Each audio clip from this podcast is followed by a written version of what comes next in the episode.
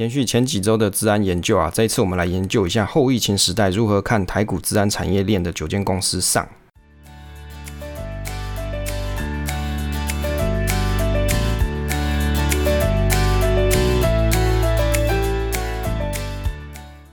我是威利，欢迎收听 Awesome Money。我是一个上班族，这里是我的投资理财频道，分享我喜欢的主题给大家参考，以白话的方式把我知道的知识分享给你。喜欢我分享内容的话，可以订阅这个频道。目前频道是一周更新一次，通常是在周五或是在周六上传。我的学习就是我的分享。现在时间是二零二一年的三月十八号下午的八点五十分。今天我们的内容呢是后疫情时代如何看台股治安产业链的九间公司上。那一开始呢，这个生活闲聊的部分有几个几点跟大家分享一下。第一个就是空中听众的问卷调查部分。那有些听友啊，其实没有加入我们的社群。那如果你有常收听这个节目啊，请帮我在下面填写一下问卷。那活动结束之后，会抽出一一位幸运的得主，赠送你小礼物。那目前这个活动呢，会进行到三月底。第二个，我们大概未来啊会做一个 ETF 的小白猫主题啊，就是告诉大家说买，比如说 ETF 要注意的一些事情，还有大家在社群上面常常会发问的一些 ETF 相关的问题啊，比如说什么应该是买零零六二零八跟零零五零好呢，还是我两个一起买啊？类似像这种的，大家可能很常 confuse，那我会提供一些我个人的见解跟意见给大家做分享。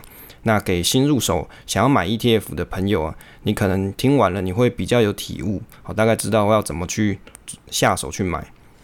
那第三个呢，是我们目前呢这个新手小白猫的社群互动还不错啊，多半我觉得大家会想要发问讨论的。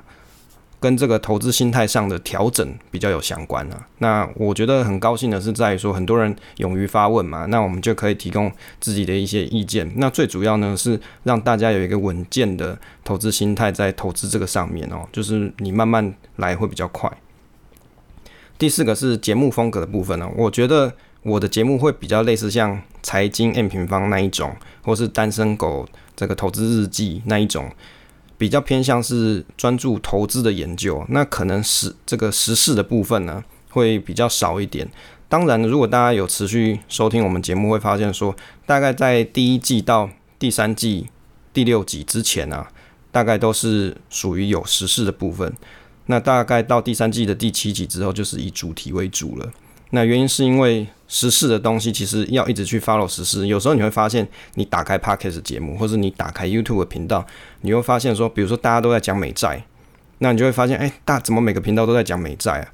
那或者是有时候大家会讨论一些，呃，比如像之前有三倍券嘛，就大家都在讲三倍券，会有这种奇奇怪的倾向。比如说像最近比较红的就是你去改这个尾鱼嘛这个名字，那你会发现，哎，有些 podcast 频道它开始改名字了，改成啊跟这个。这个吃这个尾鱼有关的这个主题为主，那我自己是觉得跟史事是有趣啦，只是说我真的想要跟大家分享是我研究的一些心得。那至于说为什么还是会想要去跟大家做分享，是因为我觉得这就是一个舞台，可以让我去分享我所研究的东西，跟我喜欢的内容，让让大家也许你也可以从我的研究过程中可以去吸收一些东西。那这样子就是分享，就是单纯的快乐，就是这么简单而已。好，那我也会去推广，那只是要让我的舞台更大一点，好，也没有说一定要靠这个赚钱之类的。那第五个呢，就是说有的朋友呢，他最近也有问我说，他想做 podcast，他有问我说可不可以赚钱啊？这个问题其实我在好几期之前，可能是上季或上上季就有讲过。目前在 podcast 的市场其实没有什么钱可以赚，所以你是真正有兴趣的朋友，你再来做喽。那如果你要赚钱的话，事实上你去做，例如像 YouTube 啊，他们这个演算法的。方式会让你的节目推展的会比较快，那也有机会比较容易盈利。那但是在 Podcast 的部分，目前是啊很很难很难赚得到钱的。所以即使你流量刷的很高，讲实在你没有在前三名，你大概也很难接到业配啊。那至于我呢，我是有正职嘛，我有在上班，也不是靠这个在赚钱。最主要是想让大家知道我在研究什么，那我就觉得很高兴了。接着我们来到这个主题的部分啊，后疫情时代如何看台股治安产业链的九间公司上？那前几周呢有介绍了关于治安产业相关的发展，还有疫情对治安的一些影响。接着我们分享了国际治安大厂，还有观察零零八七五 ETF。那上一期呢是针对政府的治安产业的推动计划做一些分享，那这一期呢就针对台股中的一些资讯安全相关的公司做观察。当然，碍于篇幅的关系啊，这一次呢主要是针对这个安基资讯，那其他的部分呢会在下一次的内容再跟大家做分享。后疫情时代啊，在家里面工作啊，远距办公成了一种趋势，对不对？你不能去公司上班嘛，你只能在家里。好，在家里跟公司做上班嘛，业务往来，那推动企业对治安防护的需求，那政府将这个资讯安全纳入六大核心战略产业。政府强调说，治安就是国安啊，这蔡英文讲的，不是我说的。这治安产业有点像是一种企业跟国家的保险啊？为什么？因为你看不到它嘛，但是这个战略性无可取代。以政府为重的六大产业为例啊。那其他的五个产业也脱不了对于治安服务的需求。那台股中通常被各大杂志啊或是新闻所编列的这个治安公司，大致可以区分几个类类型。真的像国外大厂纯治安整合方案的软体上啊，目前我只有看到一间呐。第二种是偏硬体方面，例如说像是伺服器啊或是云端平台系统这类型的公司。那第三种呢，就是代理商公司啊，可以想象成治安软体服务的杂货店。有点像是电子零组件的大连大跟文业。就我的观察分析啊，通常像代理商或是偏硬体方面的公司啊，资安也通常只是他们其中一个部分，没有看到全部都做治安内容的公司。其实你从逻辑上想也知道啊，台湾的公司对于治安的重视程度其实没有很够啦。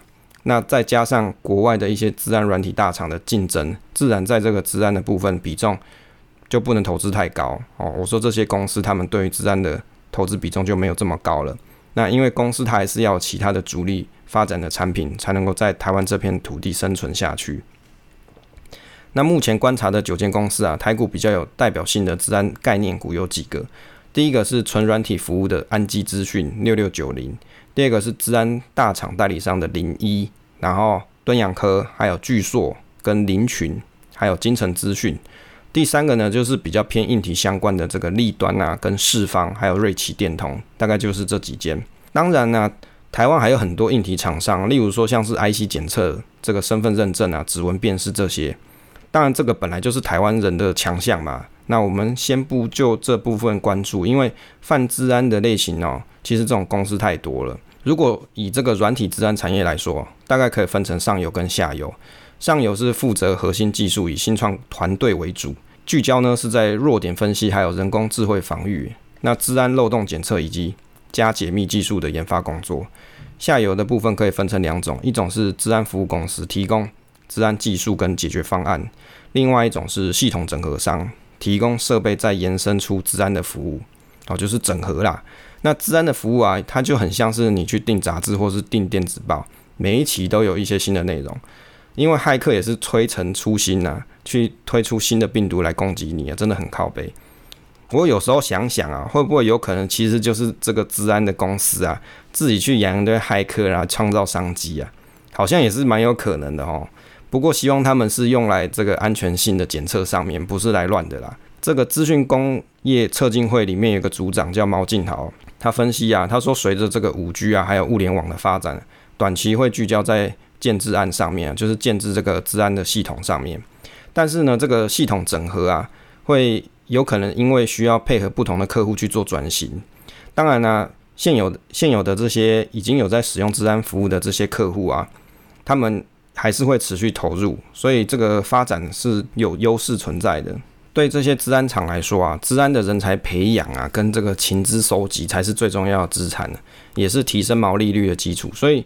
人才的培育啊，才是关键。因为 AI 再厉害，也需要人去规划跟设计，而且要随着不同公司客制化不同的治安系统，所以没有办法说全部都靠机器人啊，还是要有 designer 嘛，去设计出不同的属于不同公司他们自己有的这个治安系统。那这九间公司啊，会建了一个观察名单，会主要以按市值加权计算占比啊，自主一个治安 ETF。那可以随着这个不同的时间去观察一下这个走势跟绩效。我一直觉得尝试自己组一个 ETF 是一个有趣的事情哦。可以在未来的某个时间点啊，回头看一下自己当时去组的这些标的公司啊，观察一下这些标的是不是快乐成长了。当然，你如果想要看我组的这个 ETF 的内容，可以到我们的 FB 好专业上面去看，或是在我们的赖社群里面也可以看得到。好，在留言板的哎这个留言板的部分可以看得到这个连接。当然，这个只是纯分享观察啦，没有叫你要当做一个标的去抄来买啊，没有，这只是单纯纯分享。所以你有赔钱也不要找我，哦，赚钱也不要找我，那就是我个人的看好的一个分享而已。那我们这一次呢，是针对安基资讯啊跟零一这两间公司做一下年报的观察。那其他的公司啊会去做一些新闻的观察跟新的分享，但是因为时间篇幅关系，其他的几间公司可能会留到下一次再介绍。从这个安基资讯来了解一下比较单纯的治安软体类别的公司哦，他们的营运状况。那如果呢，台湾未来还有类似的公司，啊，你你现在可能只看到它一间嘛，可能以后还有别间，那我们就可以预估一下这样子的营收来源大致上会是怎么样子的状况。那如果从这个零一这间公司啊观察它的年报，你就可以大概了解说什么叫做代理治安业务的营运方式。好，就是你你像杂货店一样去代理不同的。大牌的国外大厂的自然软体公司嘛，那他们的营运方式大概是怎么样？好了，首先第一个是安基资讯啊，这间公司是目前台股中啊比较纯粹的治安概念股，也是国内最大的 SOC 治安监控中心啊。服务对象是以政府部门为主，大概是有六到七成，其次是金融业跟制造业哦。啊，因为有这个。群友跟我讲，好，就是我们社群的朋友跟我讲说，哎，希望可以多做一些名词解释啊，讲一下这个 SOC 啊，SOC 是什么？Security Operation Center 就是 SOC 啊，又叫做治安维运中心或者是这个治安营运中心。简单来说啊，它就是像一个治安的战情室的概念啊。如果你有当过兵的话，你就知道什么叫战情室啊。如果没当过兵呢，你可以想象成每个学校。门口都会有一个警卫在那里面控制着整个学校的这个资这个安全状况啊。那参考有一个网站叫做 PCC，好，这个网站它上面有去整理了政府公开招标网的一些资料，就有点像是爬政府的这个招标资料啦。我觉得这种这种网站还蛮不错，就是你可以省下一些时间去。收集政府的 raw data，如果你去政府的网站看，它通常都是一些 raw data，你要对它做分析，其实蛮麻烦的，还可能要自己写个 VBA 啊，或是用 Python 啊去去做一下分析。那这网站就帮你抓好，还图都画好。可是它网站有时候不太稳，你可能要连几次。那安基资讯呢？今年对于政府的这个标案啊，大概还有三亿元左右。从它的这个图表来看，近年的招标啊，都还算是稳定，就是营收来源还算稳定的。所以我们可以有一个认知，就是这个公司啊，它目前最大的客户就是台湾政府啊。安基资讯它有三个主要的业务，就是监控、好当顾问，还有帮你建平台啦。好，大概就这三个。那营收成长呢，主要是来自于像是顾问跟建平台的服务。从年报里面我们可以去看哦，我就大家跟大家讲一下，像现在我跟大家分享的方式，就是我平常看一间公司的方法。所以年报重不重要？当然重要啊！你根本不认识它，你就想要买它啊？亏了你又哇哇叫，你至少要先认识它是什么东西嘛？什么公司营收是什么？占比组成来源是什么？好，你大概才能够对这个公司有基本的架构跟概念。再来才是搭配说这间公司它营运的方向跟你未来。这个期待的发展是不是有相近呐？有相近，你才去投资嘛？你看好它，你才会投资嘛？不然你干嘛投资？从这个年报来看哦，他们是八十九年成立的一间公司哦。特别的是，它是由国内这个宏基公司哦，就是做那个智慧型佛珠那间公司啊，宏基公司百分之百投资创立的，是国内第一家资讯安全服务公司。那他们业务的发展主轴啊，就是做这个 SOC 服务为主。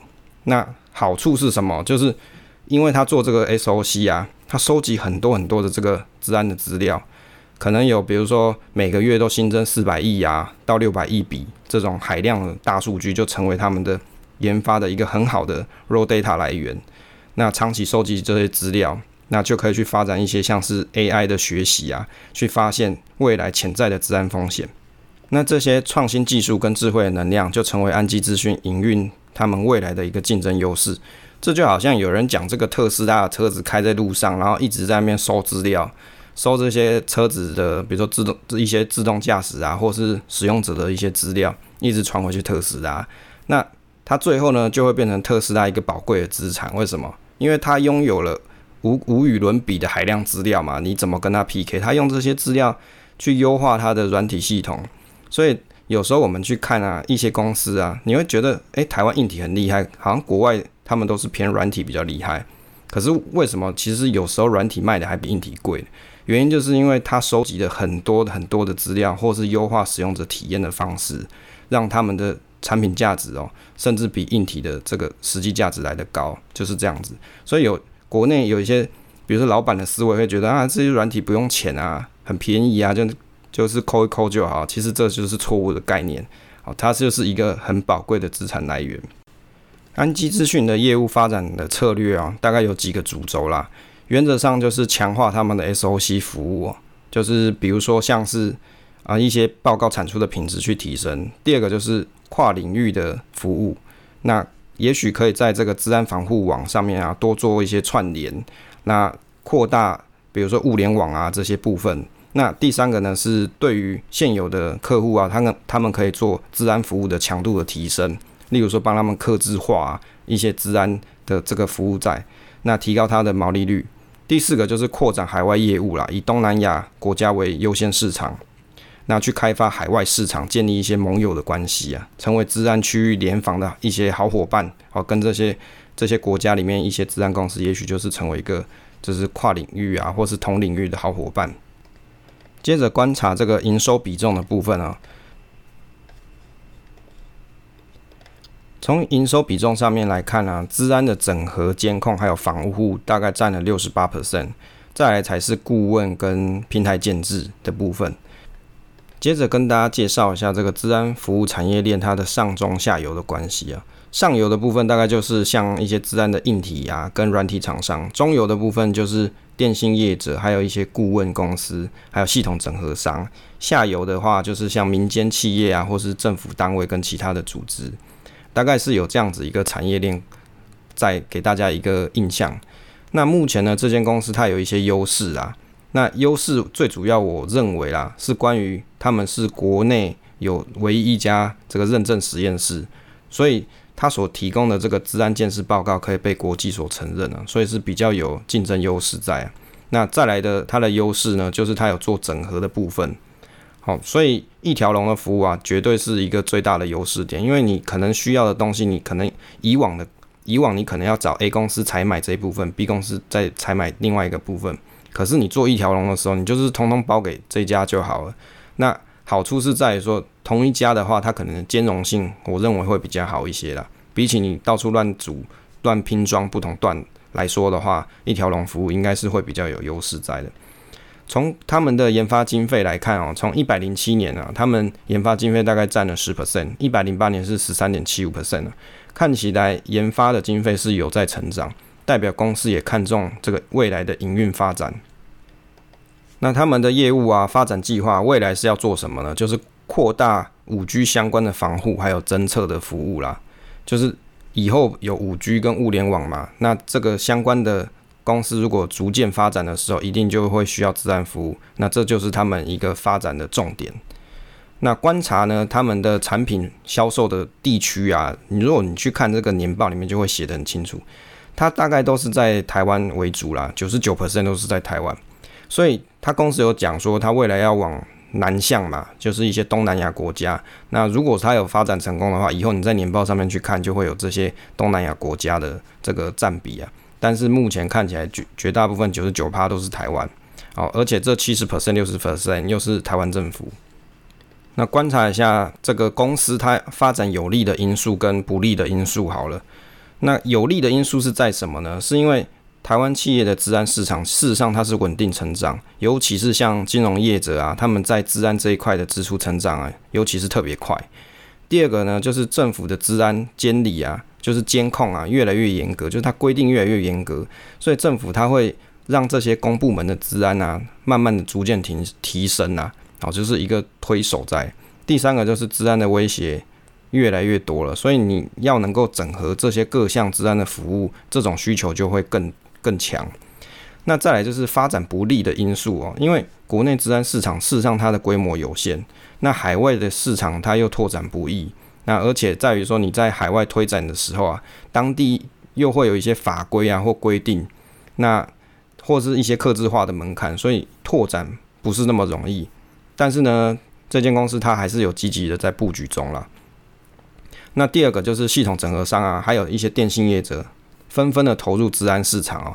这个在后后面的节目会跟大家介绍，像中华电信它有提，也有在这个治安的市场里面有一些琢磨了。所以呢，它就会造成一种竞争啊。就目前国内而言呢，治安的服务厂商啊，包含了系统整合商啊，还有治安顾问公司跟治安的服务的专业公司，还有电信业者这种多角型的这种业者存在，但是。大部分他们还是提供部分的治安服务啦，好，所以他们目前遭遇的一些不利因素大概有几个。不过我觉得最后一个是重点，就是人才培育是个问题，你必须要有人才才可以克制化这个治安服务哦。那接着我们看一下呢，这间公司一些财报数据的状况啦。那财报数据我比较喜欢用像财报狗啊或者 Good Info 去看。从这间公司来看啊，看它的这个营收状况啊，事实上。因为 Parkes 大家看不到图形啦，但是我这样看起来，他们的营收状况还是稳定，只是在两千年的时候，股价有比较大的一个涨幅，但是营收却没有跟上，哦，这是比较奇怪的地方。再就是它 EPS 还算稳定，各季大概都还有一块钱左右，哦，还还算 OK 啦。那 ROE 呢，在二零二零二零年的时候有一个底部出现，那目前是在好转中，就是有往上成长，但是 ROE 啊，目前大概是三到四 percent 左右啊。就是如果你如果去看一些定存股的书，他会跟你讲 ROE 通常是建议有十 percent 以上比较好了。但是这间公司它是三到四 percent，不过我觉得是这样，因为它是属于在成长型的公司，所以 ROE 的看法也不是完全一定是要照那种比如说定存股的那种书上面介绍那种。那它的一些比较主要来往进货的公司啊，进货就是他跟别人买服务啦，那就有像零一啊，等一下会介绍的零一，还有敦兴，还有巨硕。这几家公司啊，我的心得是说，观察起来哈，因为随着五 G 跟物联网的应用底下，这个安基它应该还会再成长，只是它主要的营收来源是政府。如果未来啊有其他公司要竞争的时候啊，这个营收就有可能会衰退。好的，就是你刚好现在只有你嘛，所以有可能是先行者优势啊。但是未来以后如果有出现其他的竞争者的时候啊，那就有可能影响到这间公司的营营运状况了，除非他有在找到其他，比如说私人业者啊，啊，就是私人企业也要采用他们的系统服务。那另外还有一个问题点是在于说啊，要客制化治安服务，就必须要足够的人才，才能够持续得到这些标案。也就是你人要够，你才能接案啊。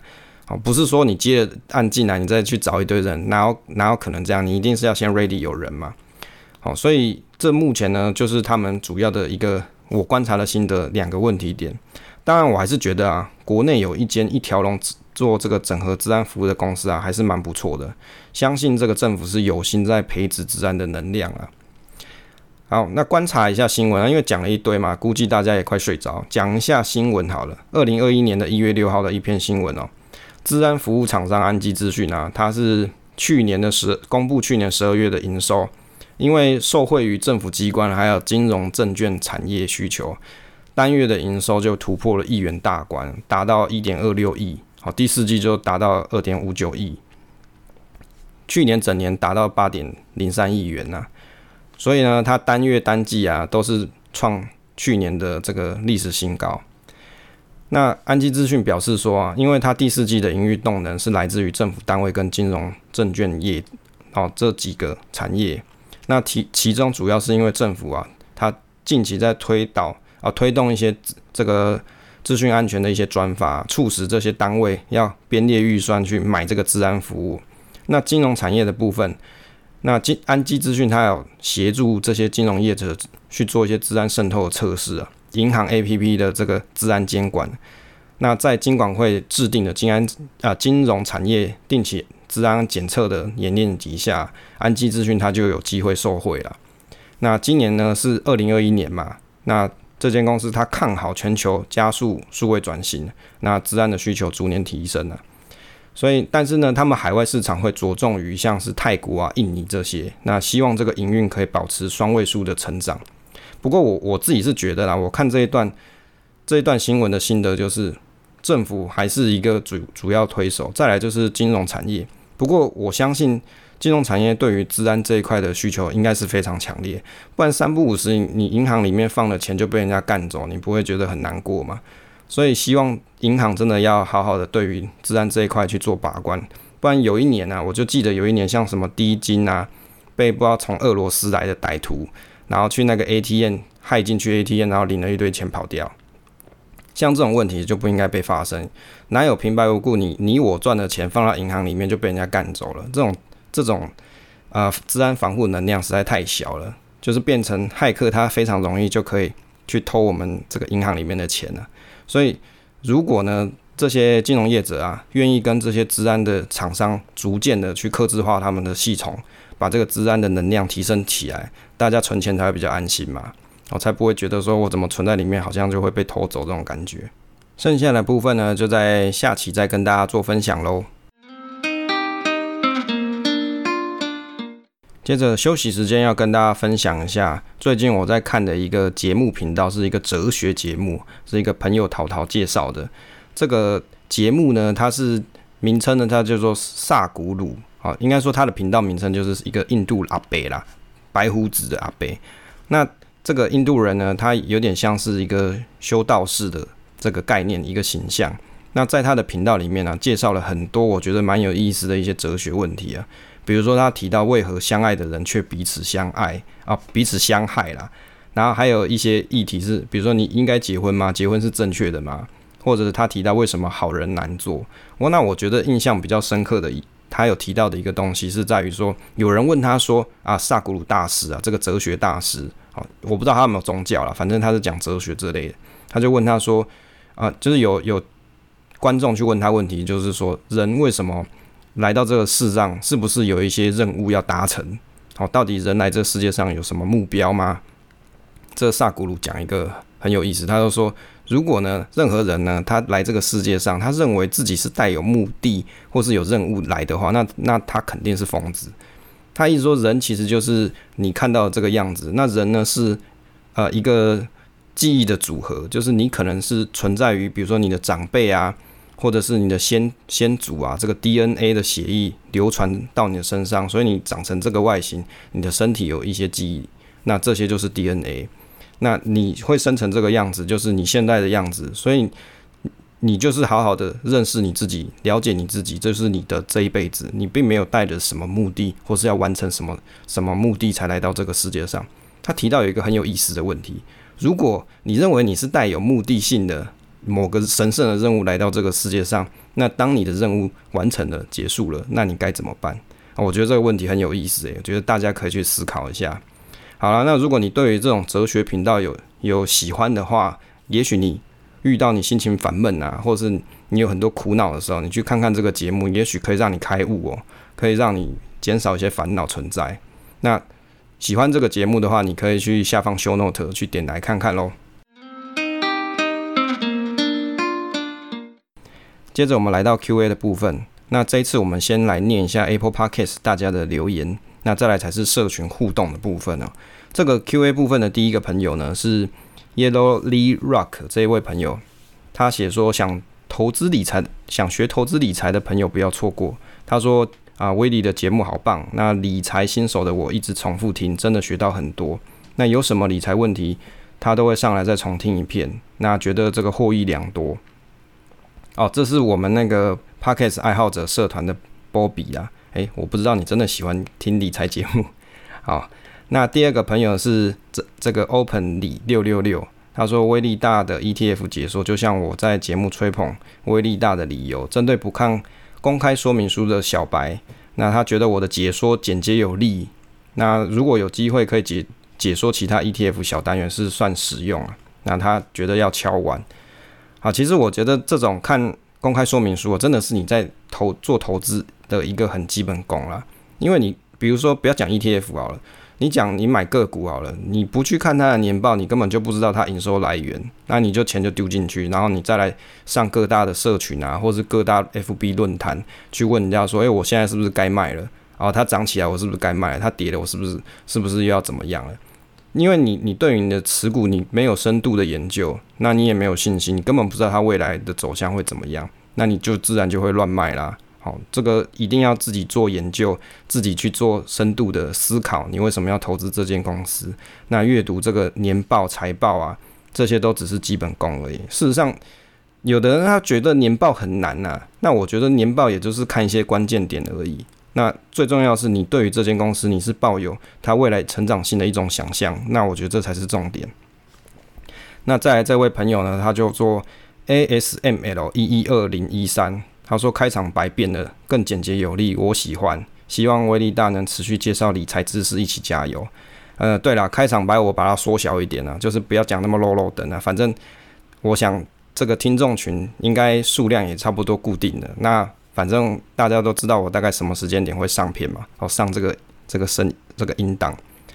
那理财的知识呢，原则上就是以我研究的内容为为做分享。当然，如果社群上了大家你也有希望听的一些内容，我也会陆续加到我们的节目清单中了，就是把它加到我们的规划中。但是因为碍于时间篇幅的关系，会到什么时间点才会去做，我就不晓得。但是会尽量排进来。那你你也可以到我的这个节目表上面去看，说你曾经想发问的议题，我有没有排进去？那我我有写的话，就是未来的某一天会讲。那再来是这个 DTS Kevin，然后这 Kevin 朋友常常来做留言，他说透过威力的分享，知道属属于哦，知道许多电影情节般的。好像是自然故事非常有趣，然后再跟这个投资结合，让投资者更有感。那他谢谢分享创作了。那我觉得其实做这个治安的议题啊，你会觉得有一些像是电影情节，但是事实上那就是历史故事，又不是我掰的，那就是真的有发生过的事情。所以你借由这些故事啊，哎，借由这些新闻，或者是借由这些曾经发生的事情，你就可以想象得到这个产业未来的发展性。那再来这个朋友呢，是群里面的 Louis，那他写说感谢威力大新一年就送来好运，抽到好书跟好礼，超开心，祝福节目听友多到爆，然后大大赚钱赚到翻天。这个谢谢路易斯，我也蛮希望赚钱赚到翻天啊。原则上，呃，投资慢慢的稳定累积资产，其实就蛮不错的。那也很高兴这个路易斯抽到我们的这本书还有礼物，那那个礼物其实就是。一个猫咪的怎么讲鱼竿吧，然后就是很大一片这样，那它上面印有一亿元，我觉得是一个好彩头了。那再这个朋友是人中来朝圣，他叫做张东西，他写说感谢微大，无论是节目或是互动，都提供满满能量。那这个应该是我们这个人中之龙的这个听啊这个朋友，那谢谢他来留言。再来是玉竹病。他写说很实用，讲话让人有信任感。诶，这个应该也是我们 Podcast 爱好者社团的朋友。那以上呢就是这一次 Apple Podcast 大家所提供给我的留言，也感谢大家的留言。接着是我们社群朋友们大家的互动提问啊，就是我们小白猫社群里面大家的留言。那有有的我已经在这个群上有跟大家分享过，但是我觉得有的不错的题目还会在这个节目里面跟大家做分享。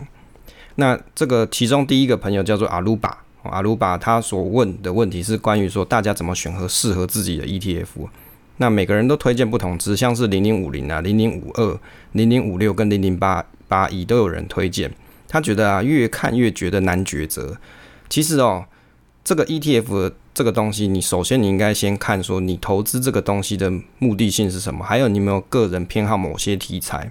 举例来说啊，像零零。五六嘛，它就是标榜高股息，可以有现金股息嘛。那零零八八一它就是五 G 嘛。如果你对零零八八一这种五 G 的题材你是有兴趣的朋友，你才会想要去买。所以各个 ETF 啊，现在台湾出太多 ETF 了，所以你首先应该要看你有没有各各种取向，在这种主题取向里面，你有没有特别喜欢哪一种？那如果你你也觉得你没有什么特别取向，那事实上你选零零五零或是零零六二零八。那大概就可以了。那像我自己，我是买像零零六九二，因为我觉得有公司治理的加严下，这种筛选出来的公司，我会比较有信心，所以我就是买零零六九二，类似这样子的概念。所以每个人的喜欢的东西不一样，没办法一概而论。那当然，你一定要自己去研究，找出你自己喜欢的内容，那你对它有信心，那才抱得住。那不要忘了，基本功课还是要做，还是要看看它的公开说明书，它的成本。那买卖的时候要注意一折价这些。那第二个朋友呢是齐威啊，这个齐威也是老听友，他说，呃，他说有使用我给的这个股票筛选表，真的找到不少标的下去做投资有收获，但是他觉得自己纪律存股是有问题在啊，那还有这个短线获益就很想每个月收割的心态，所以买股都抱不久。那我自己有是有做一个。股票筛选表，但是这个股票筛选表它是属于定存股的股票筛选表，或是你也可以称作价值投资筛选表。那这个表呢，目前是免费的，你可以在我们我的 FB 投资理财社团 PTT 上班族五五六六理财群组这里面，你可以找得到这一份筛选表在下载区的部分。那这个筛选表原则上就是我收集了各种我所观察到的产业，那我觉得不错的标的，我都会把它放进来。那上面主要的筛选方式就是它会有一些值利率啊、现金股息啊这些细节资讯啊，因为内容太多没办法在这里讲。如果你真的很有兴趣找一些价值投资组合或是定存股的组合的话，你可以去找这个表来自己使用。那当然最重要的是你要有一台电脑可以执行 Excel，因为我好像在某一年某一个群友问我一个问题，就是说我没有买电脑诶，我要怎么用你的表啊？这个我就没有办法帮你了，那你就去买一台电脑好了。好，所以。关于这个企业问题，他说，短线的获益很想每个月就收割啊。我觉得眼光啊要放远一点。比如说，你看五 G 嘛，像我们讨论的治安呐，这事实上都是政府他所长期去投资的基础建设。那你如果以这样子的角度去看，你就不会想要很快的在每个月就去做收割的这种心态。所以你对投资要有定见，而且是有一个长远的观察。那群里面的老刘啊，有提到说，目前呢，他有帮小朋友做一些邮局的储蓄险呢，他想是不是应该要把它解约掉？那我觉得啊，关于这种储蓄险的东西啊，原则上我的认知就是，储蓄险就是强迫储蓄的。如果你可以帮小朋友存钱，或是帮你自己存钱的话，事实上你是不需要买储蓄险的。但是如果你已经买了，那你必须要算算。解约掉大概会赔多少钱？那你觉得那个东西那个价格你可以负担得起？那你再来解解约啦，不然我会觉得你就把钱交完。那但是如果有的时间真的太长了，这个储蓄险的时间太长了，那你就要真的想想这样子解约是不是合适于你哦。所以这个其实就是一个取舍。那如果是我的话，我不会想说去买储蓄险，我会比较想要拿来做我比较喜欢的这个投资组合会比较好。最后一个问题啊，是我们的阿鲁巴，他又问了一个问题。他说他有一个问题困扰很久。